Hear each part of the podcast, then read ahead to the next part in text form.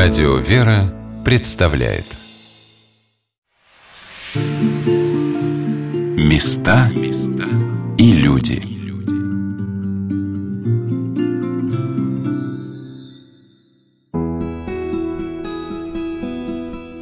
Празднично украшена новогодняя столица разноцветными огнями. В Александровском саду на солнышке искрится снег. К вечному огню кремлевских стен торжественно шествует караул – а мы с вами встретимся у Воскресенских ворот на Красной площади, где переплетаются судьбы множества и множества людей. Там, где по мосту через речку Неглинка вступали захватчики и наземцы, чеканили шаг полки русские, а в мирные времена всегда толпилось несчетное число туристов и горожан, и лилась река богомольцев на праздничных молебнах у Уверской часовни и на крестных ходах Кремлевские соборы – а также все это место было заполнено торгующими и покупающими, лавочниками, разносчиками, жителями и гостями Москвы. И среди всей этой суеты и пестроты явилось за стенами Кремля чудное богоявление. Так называли до революции Богоявленский монастырь в Китай-городе. Здравствуйте, дорогие друзья! У микрофона Анна Шалыгина. Сегодня мы с вами проложим старинный маршрут от стен Иверской часовни на Красной площади к одному из самых красивых храмов столицы – храму Богоявления Господня, бывшего Богоявленского монастыря. Познакомит нас с тем, каким воспринимали это место наши предки, прихожанка, сотрудница храма Елена Сергеевна Меньшинина. Мы с вами находимся на территории древнейшего монастыря Московского Посада. Посад – это жилая часть города за кремлевскими стенами. Если мы говорим там про реалии XII века, например, XIII века, то мы понимаем, что все приличные люди живут в Кремле, а Посад – это изначально такое немножко мутноватое место. Там торговля, там деньги, там постоянно что-то происходит, но оно из этого небезопасное. И для того, чтобы город смог спокойно расширяться и расти, надо Посад сделать таким местом спокойным и желанным для жизни. Это делает первый московский князь Данил Александрович, младший сын Александра Невского. Ну, собственно, он основал два монастыря. У нас до сих пор есть такой негласный спор. Мы и Данилов монастырь. Кто из нас на два года старше, а кто на два года моложе. Да, его основал князь, и он постоянно делает вклады в этот монастырь. За ним подтягиваются бояре, и территория вокруг этого монастыря, внутри этого монастыря, становится важнейшим некрополем после Кремлевского. То есть, если мы говорим, что цари, великие князья или просто князья, в зависимости от эпохи, это их кровные родственники, это Кремль, ступенька ниже – это уже Богоявленский монастырь. Например, здесь у нас есть родовое захоронение Долгоруковых. Помним, что с 17 века это московские воеводы, ну, со времен Алексея Михайловича. То есть, это второе лицо после царя по значимости. И здесь их родовое захоронение, в прошлом даже склеп. Вот как раз склеп – это одна из наших тайн. Вообще, Богоявленский – это такой сундук с сокровищами, потому что здесь огромное количество нераскрытых сюжетов. Богоявленский монастырь, посвященный празднику Богоявления Господня, был основан неподалеку от берега речки Неглинки и Москва-реки, чтобы в день крещения Господня освещать воду на реке. Во времена царя Алексея Михайловича после водосвятного молебна великую агиасму развозили по войскам, окропляли народ, призывая тем самым к русскому воинству благодать Божию. Особым благословением города являлось и то, что в восьмереке Богоявленского собора на восьми иконах были изображены святители московские, на все стороны благословляющие Москву и покрывающие ее своим святительским амофором. Вход в обитель до XVII века осуществлялся за торгом, как его называли, или за ветошным рядом со стороны Кремля. Затем, когда боярыня Ксения Репнина пожертвовала обители место на Никольской улице и монастырь расширился вдвое – Вдоль Никольской был возведен надвратный храм в честь Рождества пророка Предтечи Крестителя Господня Иоанна. Богоявленская обитель являлась вторым по значимости московским некрополем. Весь нижний храм, устроенный в честь Казанской иконы Божией Матери, на стенах хранил закладные мемориальные таблички, мраморные надгробия тех князей и бояр, их родных, которые упокоились здесь. В церкви на колокольне служили заупокойные литургии – и знатные горожане, и княжеские фамилии делали богатые вклады в монастырь. И чтобы начать вообще разговор о Богоявленской обители, нам надо с вами именно погрузиться в ее историю, поэтому мы с вами идем вниз, ниже уровня первого этажа. Помещение мы называем крипто, но это условное название, потому что местом захоронения она никогда не была. И сюда вход у нас только по благословению, обычно в составе экскурсионных групп. Вот это да, какая красота. Это же целый музей. Да, вот здесь у нас такое небольшое музейное пространство. Мы его осваиваем. Здесь строительные работы закончились в 2009 году. Вот один из прихожан, из наших благодетелей просто подписал храм вот как то ли федеральную, то ли городскую программу, поэтому все это делалось не за счет прихода, а все остальное мы уже наполняем самостоятельно. Такое подземное помещение, как видите, отделано, здесь сухо, светло. Здесь получается такое вот разноуровневое помещение с огромным белокаменным столбом посередине. Этот белокаменный столб служил основанием нового храма Богоявленской обители, который мы видим в наши дни. Он был построен на месте первого каменного собора, возведенного по указанию великого князя Иоанна Калиты, сына святого преподобного благоверного князя Даниила Московского. Незадолго до своей кончины Иоанн Калита повелел на месте сгоревшего деревянного Богоявленского храма заложить собор на высоком цоколе и о четырех столпах. Это было первое каменное здание вне стен Кремля, в то время, когда кремлевские стены еще были дубовыми. Археологи оставили основание фундамента и основание колонн четырех столпов. Но расстояние между уровнем пола и культурным слоем всего 80 сантиметров. Туда невозможно пройти. Поэтому мы начали устройство смотрового окна в полу. Это место я вам покажу. Вот Бог даст, мы все-таки сдюжим сказать стекло. Подсветка там уже проведена. Тогда можно будет посмотреть на остатки, точнее на фундаменты и первые венцы такого первого белокаменного храма. Это 14 век. Причем сам собор заложили, ну, плюс-минус в 1296 году, а уже в 1340 в конце правления Ивана Калиты его перестроили, и он стал белокаменным. И после этого его стали называть обитель чудного богоявления через букву Ю. Мы знаем, что обычно к названию храма прибавляют топоним какой-то, чтобы сориентироваться, о чем идет речь. Или пророк в Черкизове, или там Никол на Болванке. А здесь чудное богоявление, и все сразу понимали, о каком месте идет речь. Великий князь не успел увидеть окончание строительства собора его чудной белокаменной резьбы. Строительство осуществлял по его повелению боярин Протасий, душеприказчик Анны Клеты, кого князь оставлял начальником Москвы, когда покидал город. Боярин Протасий, у кого неподалеку от Богоявленского монастыря была своя усадьба, считается основателем рода Вильяминовых Кучковичах, ктиторов монастыря.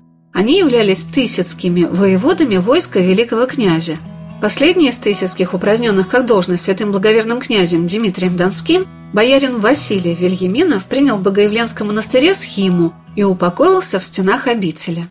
Археологи свидетельствуют, что храм был украшен великолепной резьбой. К сожалению, все, что от нее осталось, было передано в Музей истории Москвы, и я вам показать не могу, оно там тоже не экспонируется. Вот. Но, может быть, удастся договориться с Музеем истории Москвы о слепках, чтобы у нас были копии вот той самой чудесной резьбы, которые так восторгались современники.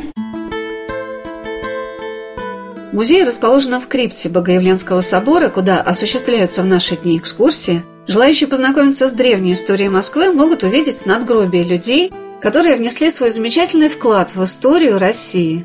Это, например, князья Голицыны, делавшие большие пожертвования на монастырь.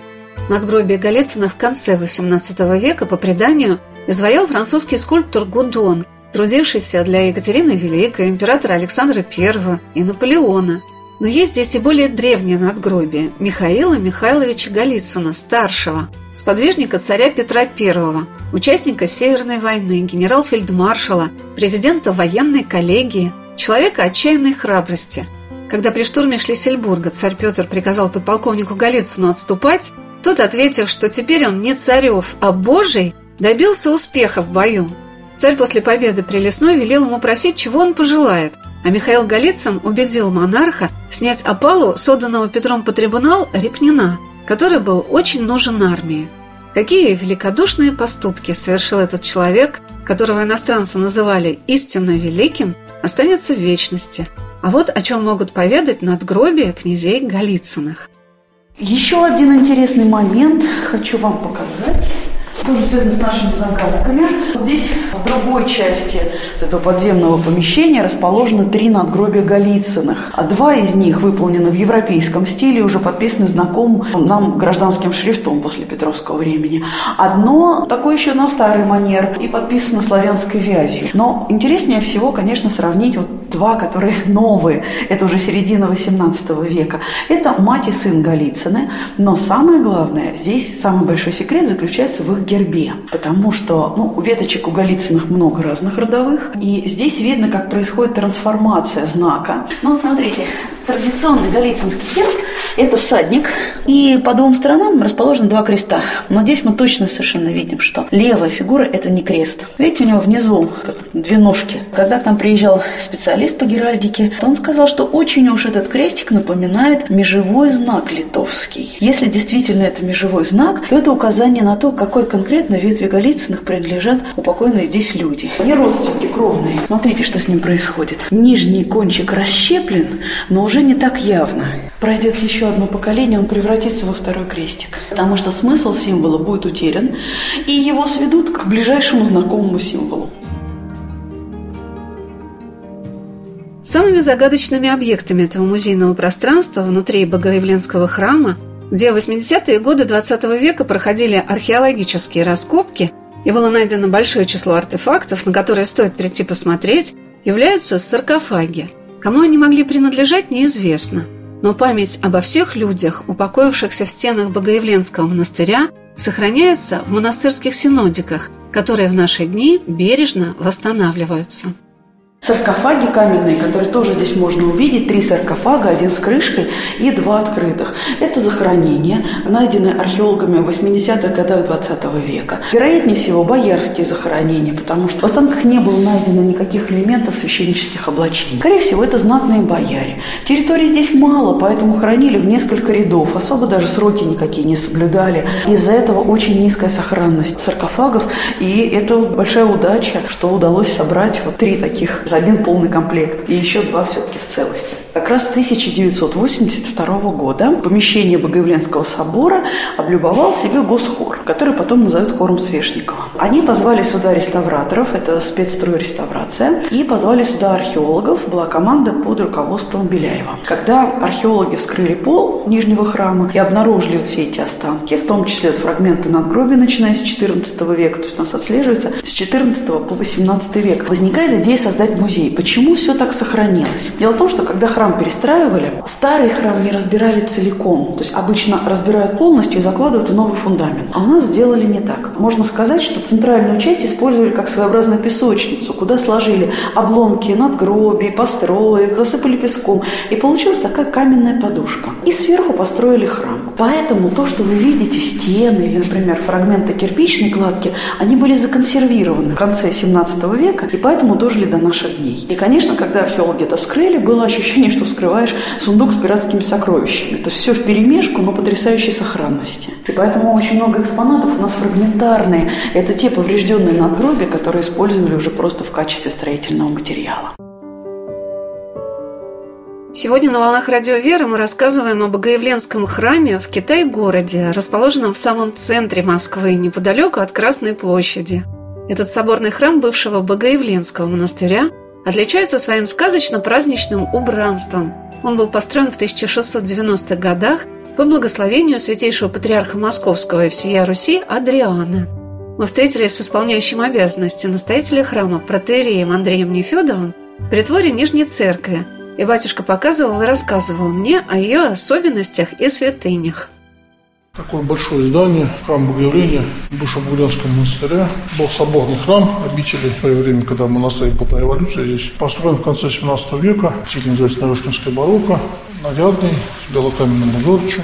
И два этажа построен. Нижний храм вот здесь посвящен Божьей Матери Иконе Казанской. И освящался Патриархом Андрианом. Здесь младшая от Казанская икона в свое время. Вот это вот нижний храм. Сейчас у нас находится он в стадии поновления. Ну, вот потихонечку мы так работаем над тем, чтобы воссоздать, насколько это, конечно, возможно, по фотографиям старым. Хранилось очень мало. И главное, что такие фотографии такого света хорошего не могли поставить. Поэтому что-то такое угадывается. Ну, вот что-то, как оно исторически было, что возможно. Ну, а что-то вот как-то здесь, как уже было в 90-е годы, когда храм передали церкви, то как раз вот папа Геннадий, он здесь вот восстанавливал потихоньку все это. Архитектором этого замечательного примера московского или нарышкинского барокко с ярким, насыщенно розовым цветом стен, богато украшенного резным белокаменным декором, свинчавший его традиционной луковкой, предположительно является Яков Бухвостов. В строительстве храма участвовала и царская храмоздательница царица Наталья Кирилловна. Верхний храм в честь Богоявления Господня был освящен в 1696 году, а через год был освящен небольшой предел в Нижнем храме в память святителя Алексея, митрополита Московского и всея Руси, чудотворца. Святитель Алексея, митрополита Московского, который, как житие его говорится, здесь именно в Бугаленском монастыре начинал свой монашеский путь и отсюда был избран на Московскую кафедру. Поэтому это такое место вот особое. Здесь бывал преподобный Сергий, потому что его брат Стефан здесь одно время игуменствовал в монастыре в Кривленском. И поэтому, когда стали восстанавливать, то, вот, собственно, кадил святителя Алексея, так Бог судил, что вот его первые восстанавливали. Здесь начинаем богослужение. Когда еще здание все не было освобождено, все это происходило, естественно, довольно долго. Сейчас вот тоже есть поновление у нас сделано. Немножко там осталось еще в алтаре доделать, и тогда будем, Бог даст, уже освящать великим освящением. То есть, потому что нигде великого освящения не было, кроме верхнего храма. Елена Сергеевна Меньшинова показала мне место в Алексеевском пределе – где предположительно был захоронен боярин Федор Бяконт. Рядом на стене располагалось мраморное надгробие, которое было сделано его потомками от младшего сына Александра, бывшего княжеским наместником в Костроме, получившими фамилию Плещеевых. А старший сын боярина Федора, прибывшего из Чернигова на службу в Москву к великому князю Семену Гордому, еле в ферии стал святителем Алексеем, митрополиту московским и всея Руси, чудотворцем. Земли боярина Бяконта, занимавшего важный пост в государстве и пользовавшегося доверием князя, находились недалеко от Старой Ордынской дороги в районе Васильевского погоста, неподалеку от нынешнего Домодедова. Там в лесу отроку Элефирию, задремавшему во время ловли птиц, явственно было такое повеление «Алексей, что напрасно трудишься? Ты будешь ловить людей». 15 лет боярский сын попросил у родителей благословения и ушел в Богоявленский монастырь, где провел 27 лет. Здесь он приобретал добродетели, трудился в посте и молитве, пел вместе с игуменом Стефаном, братом преподобного Сергия Радонежского, который приходил к нему, на клиросе. Получал наставление от старца Геронтия. Митрополит Московский всей Руси Феогност поставил будущего святителя митрополичьим наместником над судебными делами церкви, а через 12 лет посвятил его во епископы Владимирские, а затем он стал первым русским митрополитом на Московской кафедре и в течение многих лет до его кончины, последовавшей в 1378 году, за два года до Куликовской битвы, окормлял русскую церковь и был помощником святому благоверному князю Дмитрию Донскому, который повелел упокоить его в чудовом монастыре в Кремле. В наши дни мощи святителя Алексея, митрополита Московского и всей Руси, почивают в Богоявленском соборе в Елохове – так, невидимыми судьбами Божьими Господь связал путь первого русского митрополита с праздником Богоявления, Крещения Господня, и удостоил чести быть погребенным в Богоявленском монастыре его отца, боярина Федора Бяконта. Только про отца, про мать здесь упоминаний нет никаких. И надгробие Беконта было, ну, примерно напротив этой стены. Ну, а там потом будет внутри четверика, если стоять лицом к алтарю, то левый ближний угол – это родовое захоронение Голицыных, тоже не сохранившееся. И чуть дальше по этой же стене, вот если вот там, грубо говоря, Голицыны, то вот здесь, наверное, вот напротив этой таблички и чуть вот так. Вот здесь будет захоронение Беконта. Но, к сожалению, в советское время здесь были склады «Союз хлеба», потом здесь было общежитие Горного института, потом здесь был гипроний полиграф, и я не знаю, как можно описать просто словами, трудняюсь это сделать, я могу показать фотографии, которые делал уже наш приход. Вот так выглядел нижний храм, когда мы сюда въехали. Вот это да. То есть это полная разруха, это станки, это мусор везде. Выезжали просто побросав все, что можно побросать. И из-за того, что внизу находилось полиграфическое оборудование, то вибрации очень много было всего просто потеряно. Из-за вибрации осыпалось. И в отчетах реставраторов можно увидеть упоминание, что там буквально там по нескольким фрагментам восстанавливается какое-то изображение. Чуть получше в четверике и чуть получше, наверное, в притворе. Просто производственное помещение вот с лампами наверху накаливания, с вытяжками, с какими-то с проводкой бесконечной, с трубами. И поэтому то, что у нас сохранилось, например, вот эти две закладные таблички, это и еще в трапезной части, это на самом деле такая милость Божия, чтобы сохранить нашу историю. На стене подготовлено к великому освящению предела святителя Алексея, митрополита Московского и всей Руси, можно увидеть сохранившуюся закладную табличку захоронения княжны Елены Васильевны Долгоруковой, которая устроила в Нижнем храме еще один предел над могилой своего супруга, существовавшей до революции, посвященный великомученику Георгию Победоносцу. Алексеевский предел для нас, для прихожан этого храма, для старых прихожан, место особенное, потому что здесь началось богослужение. Сказала, в таком маленьком помещении, вот, и потом уже потихоньку осваивали остальной храм. Но что здесь интересно с точки зрения истории? Стены были полностью потеряны в советское время, восстановлены, кроме одной, той стены, которая общая с храмом. И на этой стене мы видим, ну, наверное, наш такой, ну, не уникальный, но вот одной из особенностей Богоявленского монастыря в целом, это закладная табличка на надгробием Елены Васильевны Долгоруковой. То есть это каменная плита, вмурованная в стену, то есть поэтому по форме это закладная табличка. Но на закладных табличках могут располагаться самые разные надписи. Ну, например, о том, кто построил этот храм или в честь какого события он построен. А у нас все закладные таблички, все вмурованные в храм таблички, это надгробие. Чем интересно это надгробие? Тело похоронено вообще где-то в стороне. Более того, в середине XIX века был составлен каталог всех эпитафий, которые были написаны Снегиревым. Они сейчас не сохранились практически никак. Вот там есть такой текст. В трех аршинах от всей таблицы погребена раба Божия такая-то. То есть все поэтому прекрасно понимали, что поблизости от надгробия тело искать не стоит. Вот оно где-то рядышком похоронено. Главное, что на территории монастыря. Протерей Андрей Нефедов рассказал, что в Нижнем храме, посвященном Казанской иконе Божией Матери, по всем стенам храма были расположены закладные таблички, хранившие память о людях, упокоившихся в стенах Богоявленского монастыря.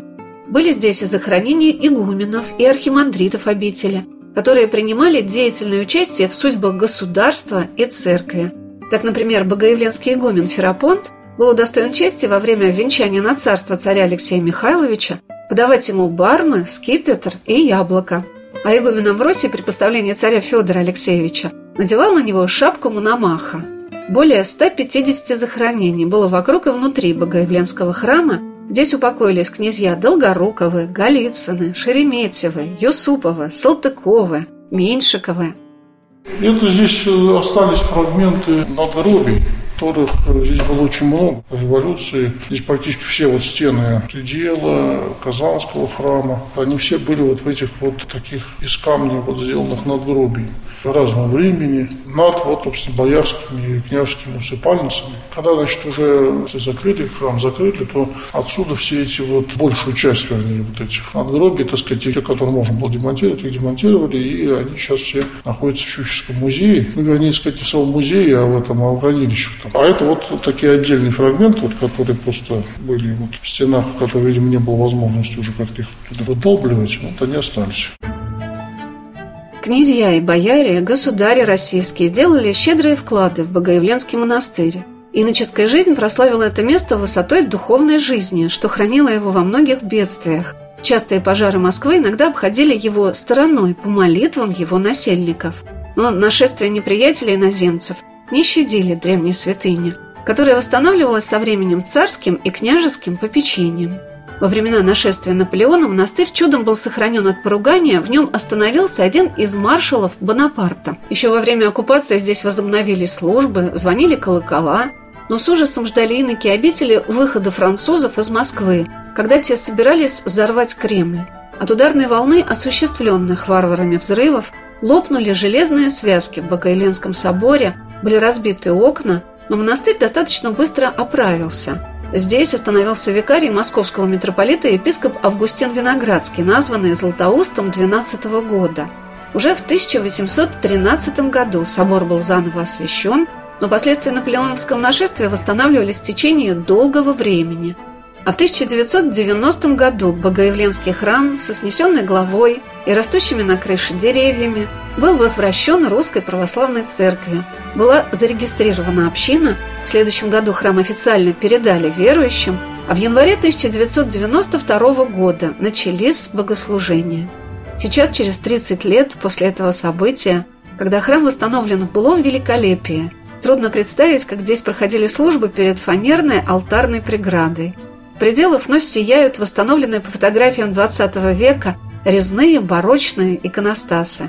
На стенах множество икон, созданных трудами иконописной школы – организованные при Богоявленском храме, и во многих из них вложены частицы святых мощей. Да, это у нас большой мощевик, что при папе как-то Геннадий он собирался. Ну вот с мощевиком не очень удобно, потому что там и ничего и не разглядишь толком, и прикладываться не очень удобно. Вот поэтому уже довольно долгое время вот мы делаем так потихонечку. У нас есть иконописная школа, такая маленькая, при нашем приходе уже папой была организована. Ее она до сих пор существует. И вот преподаватели, и выпускники, и студенты, вот они пишут эти иконочки, потихоньку есть список у нас. И вот мы в эти иконы вставляем частица мощей, прям вот, и когда память, вот, допустим, Андрей Боголюбский, благоверный князь, да, когда память его, то мы эту икону полагаем на и все прикладываются. Причем они все у нас вот оттуда листки вот остаются, и когда память, то полагаются, а так можно вот предложиться просто, да, кто здесь бывает на службе. Там. Какие красивые иконы, можно сказать, даже какая-то школа своя, такие яркие. Да, ну вот это вот, что написано, студия, как мы ее называем, вот она, собственно, все это и пишет. Отец Андрей – сын первого настоятеля Богоявленского храма протерея Геннадия Нефедова, который в течение 27 лет руководил восстановлением храма, создал здесь замечательный, большой, дружный приход, вспоминал, как начиналось возрождение храма Богоявления Господня, бывшего Богоявленского монастыря. Он был настоятелем Спаса Преображения Богородском храме с 70 по 90 год. Когда уже стали храм передавать, этот процесс уже в 89 году, так он, может быть, чуть раньше даже пошел, то там в Богородском у него были такие целая группа довольно большая таких духовных чат разных возрастов и разного общественного положения.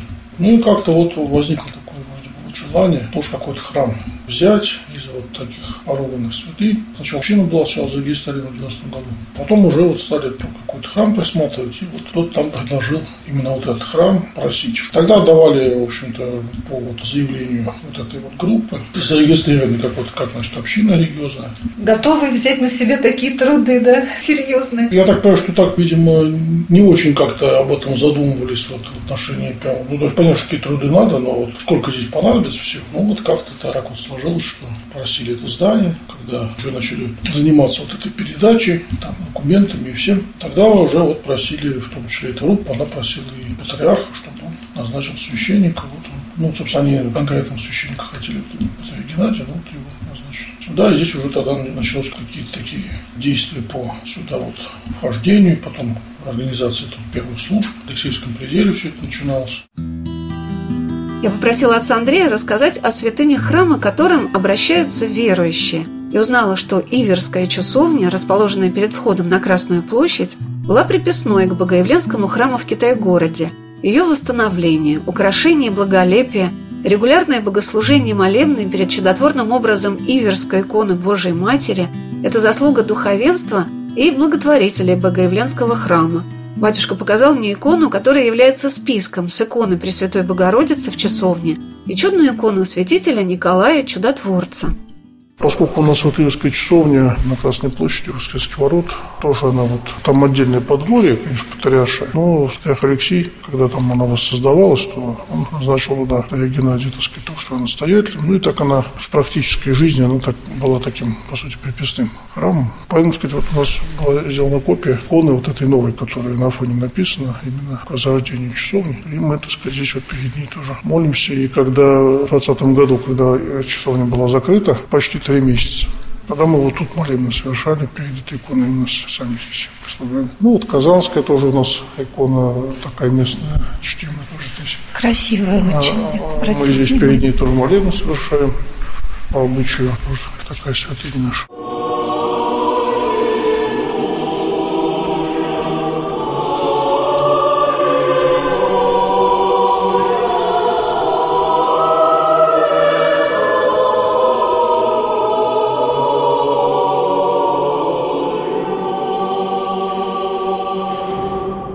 Мы беседовали с отцом Андреем в Нижнем храме, посвященном Казанской иконе Божьей Матери, который был учрежден по благословению святейшего патриарха Московского и всей Руси Адриана. Последний патриарх перед синодальной эпохой в России до поставления на патриарший престол был казанским митрополитом. И в Китай-городе очень чтили казанский образ, вспоминая освобождение Москвы от поляков в 1612 году, принесение в Москву этого чудного образа Рядом с Богоявленским монастырем было Казанское подворье. Во время нашего разговора к батюшке подошел подросток и спросил, где находится чтимая икона святителя Николая Чудотворца. А мне, оставшись в этот день на вечернее богослужение, запомнилось, как здесь поют. Это тема отдельного рассказа о Регенско-певческой семинарии и церковно-регенских курсах, созданных в Богоявленском храме в Китай-городе. Потому что традиция, идущая, наверное, еще от двух святых, певчих в Богоявленском монастыре на Клеросе, это игумен обители преподобный Стефан и святитель Алексий, митрополит Московский, всея Руси, чудотворец, продолжается и развивается в наши дни. Это еще одна из замечательных причин, которая приводит сюда немало новых прихожан и паломников. Оставайтесь на радио «Вера». Через несколько минут мы продолжим наш рассказ о храме Богоявления Господня, бывшего Богоявленского монастыря.